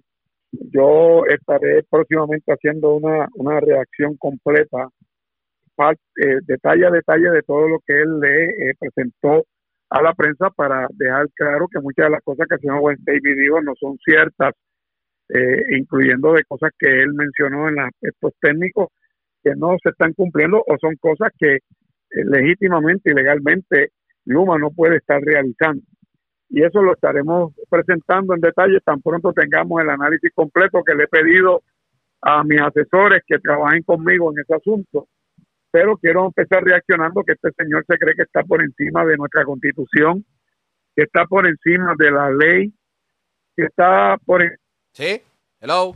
Creo que en Puerto Rico por encima del gobernador Pedro Pierluisi Urrutia, que dice que esto es un país de ley y orden, y también cree que está por encima de la voluntad del pueblo de Puerto Rico, porque él dice que se niega a entregar la información que la Cámara de Representantes, en la investigación que estamos llevando a cabo, le hemos eh, reiteradamente solicitado y que ellos acudieron a los tribunales para negarse a entregar la información y que el Tribunal de Primera Instancia, el Tribunal Apelativo de Puerto Rico, el Tribunal Supremo de Puerto Rico el Tribunal Federal de Quiebra, que le dijo que no tenía jurisdicción para paralizar eh, la investigación que está llevando a cabo la Cámara de Representantes, le han dicho que tienen que entregar esa información y ellos insistentemente se niegan y ahora están pidiéndole una segunda reconsideración al Tribunal Supremo. Y de hecho, fue, y de hecho fue información que inclusive la, la, prensa indagó y la y pues simplemente se le negó también esa información a la prensa. Bueno, es que lo que pasa es que este señor entiende, como él vino de Canadá y él es canadiense,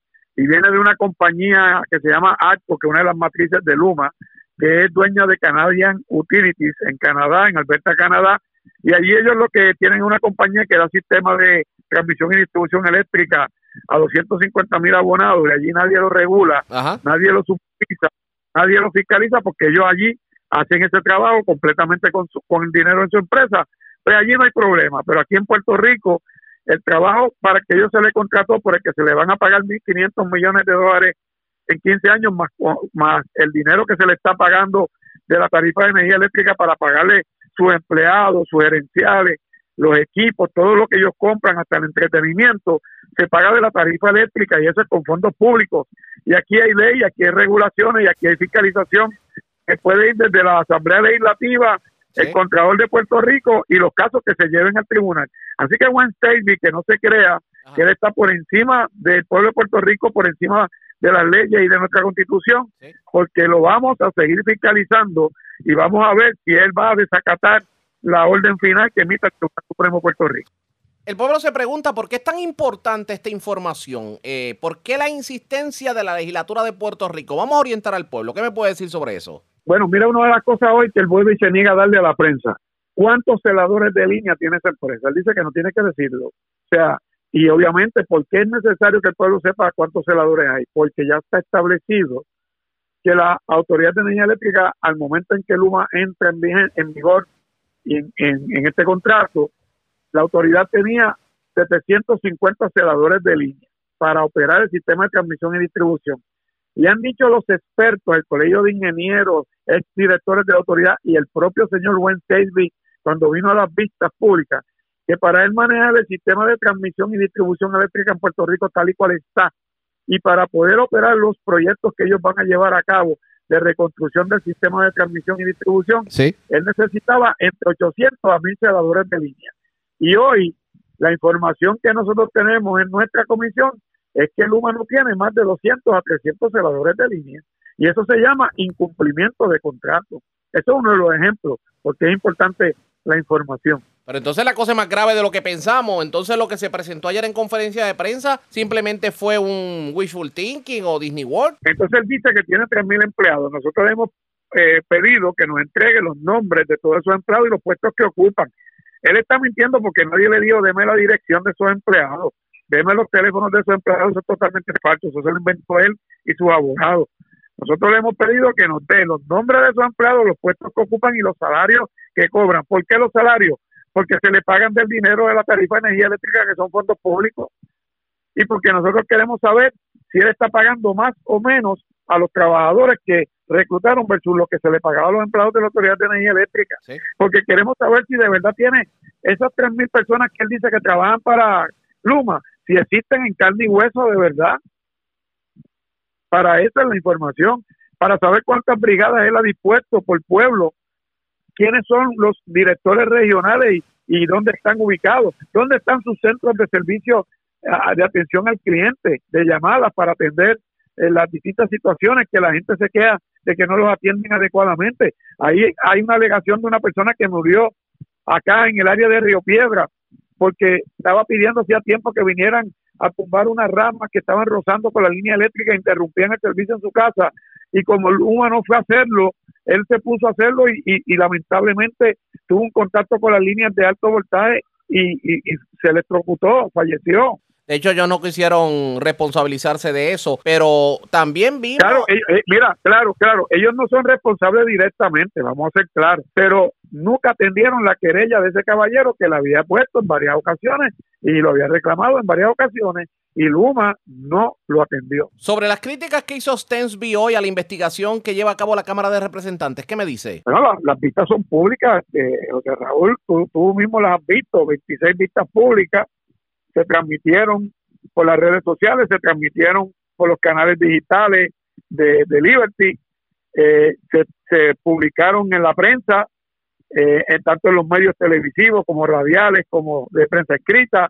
El pueblo sabe lo que pasó en esas vistas, que encontramos que el contrato está hecho para favorecer a Luma Energy, que advertimos que iban a haber aumentos en el costo de energía eléctrica a causa del contrato, que advertimos que Luma Energy no tenía los empleados suficientes para atender las seis áreas que se le estaban pasando, que son transmisión y distribución, facturación, servicio al cliente, el centro de operaciones y la compra de combustible en la autoridad, que eh, advertimos que había que hacer, eh, dar más tiempo para poder hacer un plan de movilidad de los cuatro mil empleados que no se quisieron trabajar con Luma de la autoridad a otras agencias del gobierno y que eso ha sido un fracaso de igual manera.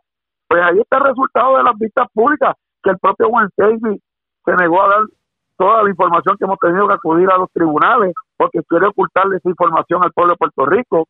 Yo no me estoy inventando nada, la gente lo ha visto en las vistas públicas que llevamos a cabo y a él le duele porque él sabe que desenmascaramos todas las letras pequeñas que traía ese contrato incluida y el lenguaje en que está hecho ese contrato, que no es ni en español, ni en inglés, ni en francés, ni en italiano, ni en ruso, sino que es en el lenguaje que ponen los grandes bufetes de abogados a los que Luma le pagó mucho dinero para poner cosas allí que confunden y que lo que hacen es favorecer a la empresa Luma Energy y nada proteger al pueblo de Puerto Rico. Cuando Luma habla de que ellos no son los responsables de los apagones y que lo que vamos a ver es que el sistema se va a reparar o se va a arreglar del todo de aquí a 10 años, ¿qué pasa por su mente? Bueno, yo estoy de acuerdo que el sistema para mejorar se puede tomar una década, puede tomar mucho más tiempo, puede tomar ese tiempo, pero la, la, la realidad es que cuando estaba la Autoridad de Energía Eléctrica a cargo y habían apagones, ¿quién era responsable de mejorar y atender las emergencias de los apagones? La Autoridad de Energía Eléctrica, correcto. Pues desde que Luma lleva un año y cuatro meses aquí, porque no son cuatro meses, es un año y cuatro meses, lleva un año en el que estuvieron haciendo estudios, montando sus negocios, ubicando las oficinas, montando todo su sistema, y por ese año que llevaban aquí se le pagó ya 163 millones de dólares de la tarifa de energía eléctrica que paga el pueblo de Puerto Rico. Y ahora en los cuatro meses que ellos llevan al frente de toda la operación, pues Luma es responsable de todos los apagones y de todo lo que pase aquí, no importa si el sistema está débil o está fuerte, ellos son los responsables. Vamos a ver lo que termina ocurriendo en este sentido. Gracias por haber compartido con nosotros. Buenas tardes. Y última, última cosa que quiero decir. Cuéntame. Pues David, donde, donde quiera que esté, y sé que me pueden estar oyendo, que sepa que lo vamos a seguir fiscalizando. Que no se quite la fiscalización. No, vamos a seguir fiscalizando. Vamos a ver qué ocurre. A él, a él y a la ejecución de la empresa y a, y a las agencias de gobierno que tienen que hacer que ese contrato se cumpla para lo que se contrató y para lo que se le están pagando miles de millones de dólares. Bueno, gracias por compartir con nosotros. Buenas tardes. Igual a ustedes. Muchas gracias. Que Dios bendiga al pueblo de Puerto Rico. Como siempre, el representante Luis Raúl Torres a la pausa y regresamos en breve en esta edición de hoy lunes del Noticiero Estelar de la Red Informativa.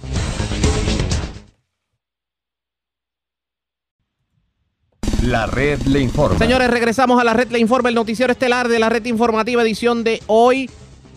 Lunes, gracias por compartir con nosotros. Señores, en buenas noticias, Arecibo fue reconocido como el primer municipio en Puerto Rico en alcanzar el 99% de la vacunación. Esto según un reportaje eh, que fue publicado en el diario The New York Times. También se menciona a Guaynabo como el séptimo lugar, Bayamón el décimo y Ponce se encuentra en la vigésima primera posición. Pero enhorabuena, Arecibo ha logrado lo que muchos municipios no lograron. Y yo tengo en línea telefónica al alcalde de Arecibo, Carlos Tito Ramírez. Vamos a hablar sobre el particular. Alcalde, buenas tardes, bienvenido. Buenas tardes, buenas tardes, buenas tardes a Radio Escucha. Y gracias por compartir con nosotros, alcalde. Una muy buena noticia el que Arecibo haga historia, convirtiéndose en uno de los municipios que mayor vacunación ha tenido. Cuéntenos.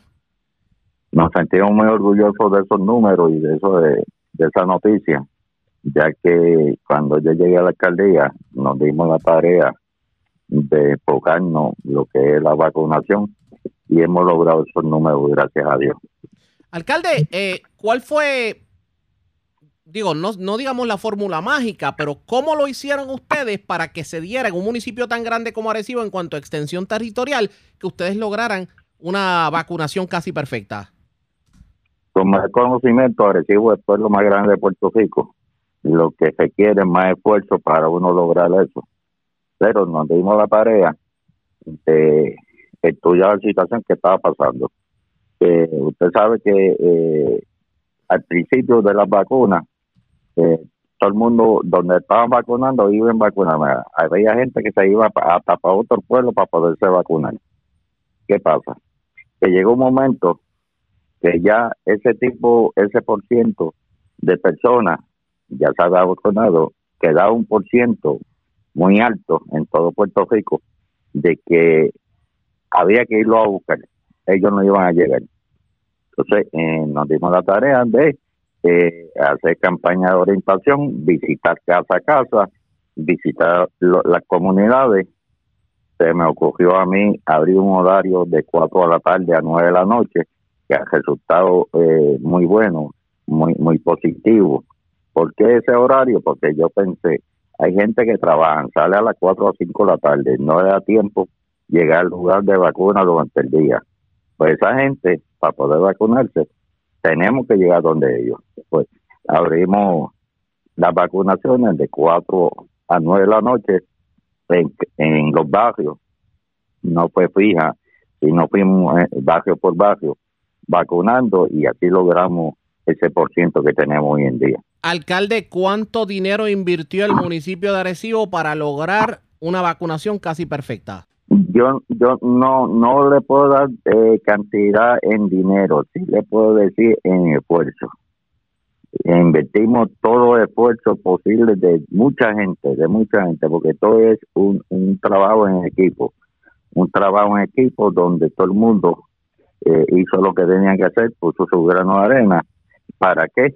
Para lograr esos números y sentirnos en el día de hoy orgullosos que un periódico tan eh, reconocido mundialmente y tan importante eh, nos reconocieran como el primer municipio Alcalde, pero ese, ese esta islita tan pequeña. Exacto, alcalde, pero ese esfuerzo fue hecho primo- principalmente con, con suplidores de Arecibo, empleados municipales, gente residente de Arecibo, profesionales médicos de Arecibo, o sea, se concentró todo, o sea, fue un esfuerzo de arecibeños para arecibeños.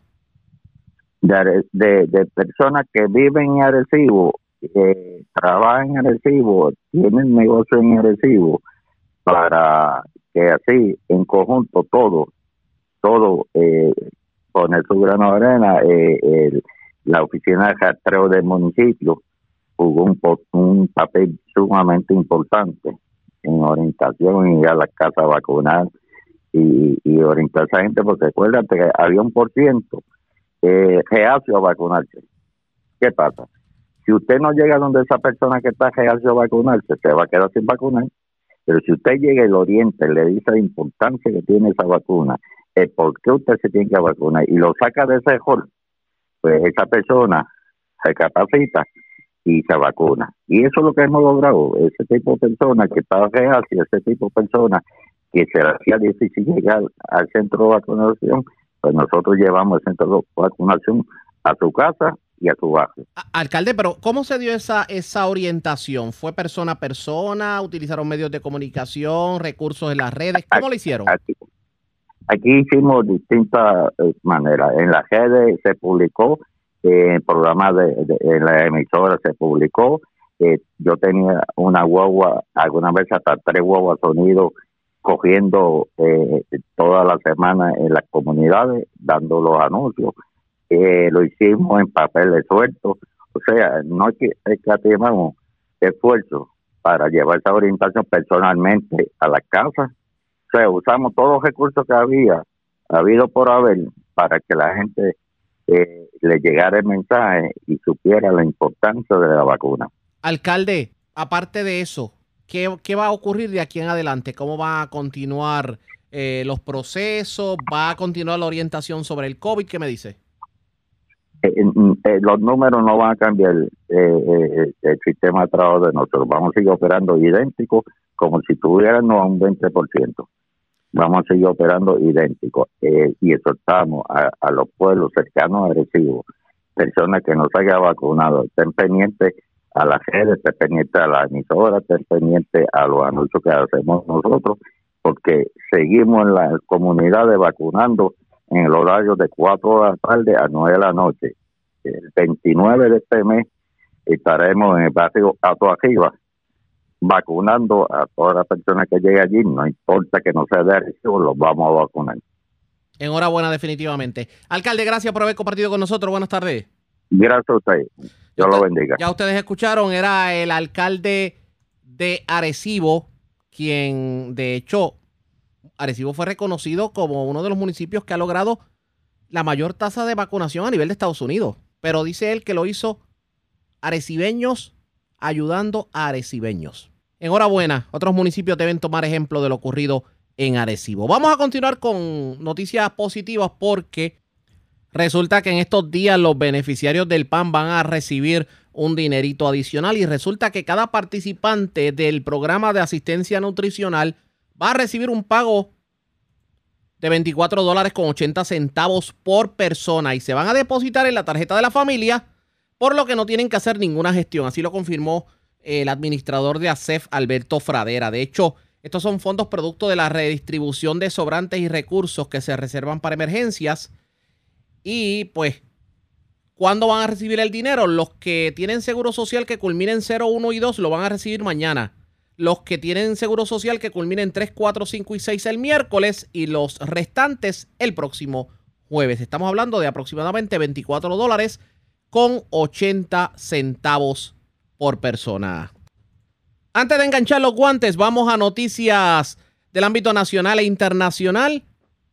Yo con Tapia y John Burnett nos resumen lo más importante. Vamos a la voz de América. Esto es lo más importante ocurrido en el ámbito nacional e internacional. Estadounidenses despejaron el campamento de migrantes en Del Río, en la frontera de Texas con México, pero la emergencia parece no haber terminado. Los detalles con Judith Martín Rodríguez. La pequeña localidad de Del Río, en Texas, amaneció hoy sin rastro del asentamiento masivo de migrantes y que llegó a congregar hasta 15.000 personas, la mayoría procedentes de Haití, que luego de un peligroso viaje por el continente lograron cruzar a Estados Unidos en busca de nuevas oportunidades lejos de la pobreza e inseguridad que sufren en el país caribeño. El secretario de Seguridad Nacional, Alejandro Mayorkas, aseguró que el improvisado campamento de migrantes bajo el puente internacional en Del Río fue el resultado de un movimiento sin precedentes en el que un gran número de personas viajaron a un punto concreto de la frontera en cuestión de días. El funcionario también ofreció detalles acerca del operativo que la administración llevó a cabo para desalojar a los cientos de miles de migrantes que se encontraban allí.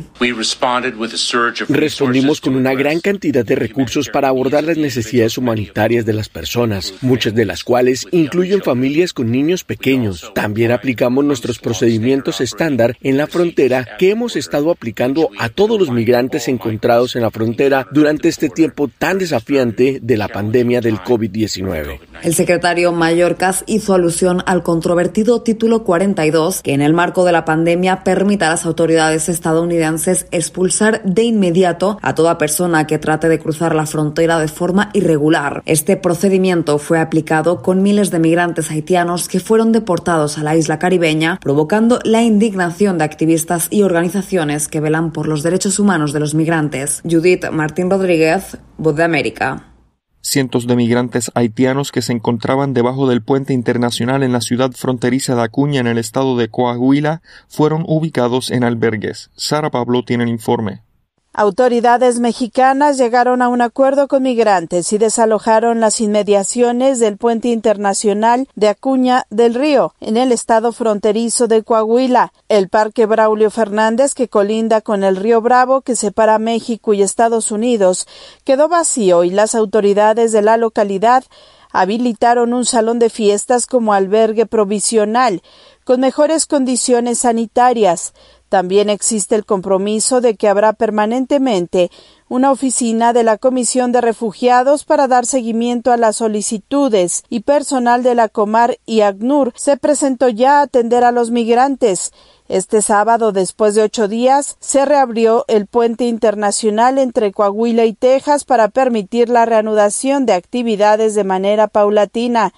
Un migrante lamentó la lentitud en los trámites y las pocas oportunidades de empleo. Eh, no los dan asilo ni nada. Fuimos a, yo fuimos a Comar, fui a Comar y me dijeron que me tenía que esperar hasta en enero para arreglarme los papeles y todo. Entonces ellos no, los, no, no, no los están ayudando como tienen que ayudarlos con los papeles ni nada, sino que los, los ponen un montón de tiempo. El presidente Andrés Manuel López Obrador demandó la intervención de organismos internacionales para solucionar la crisis en Haití. Sara Pablo, Voz de América, Ciudad de México.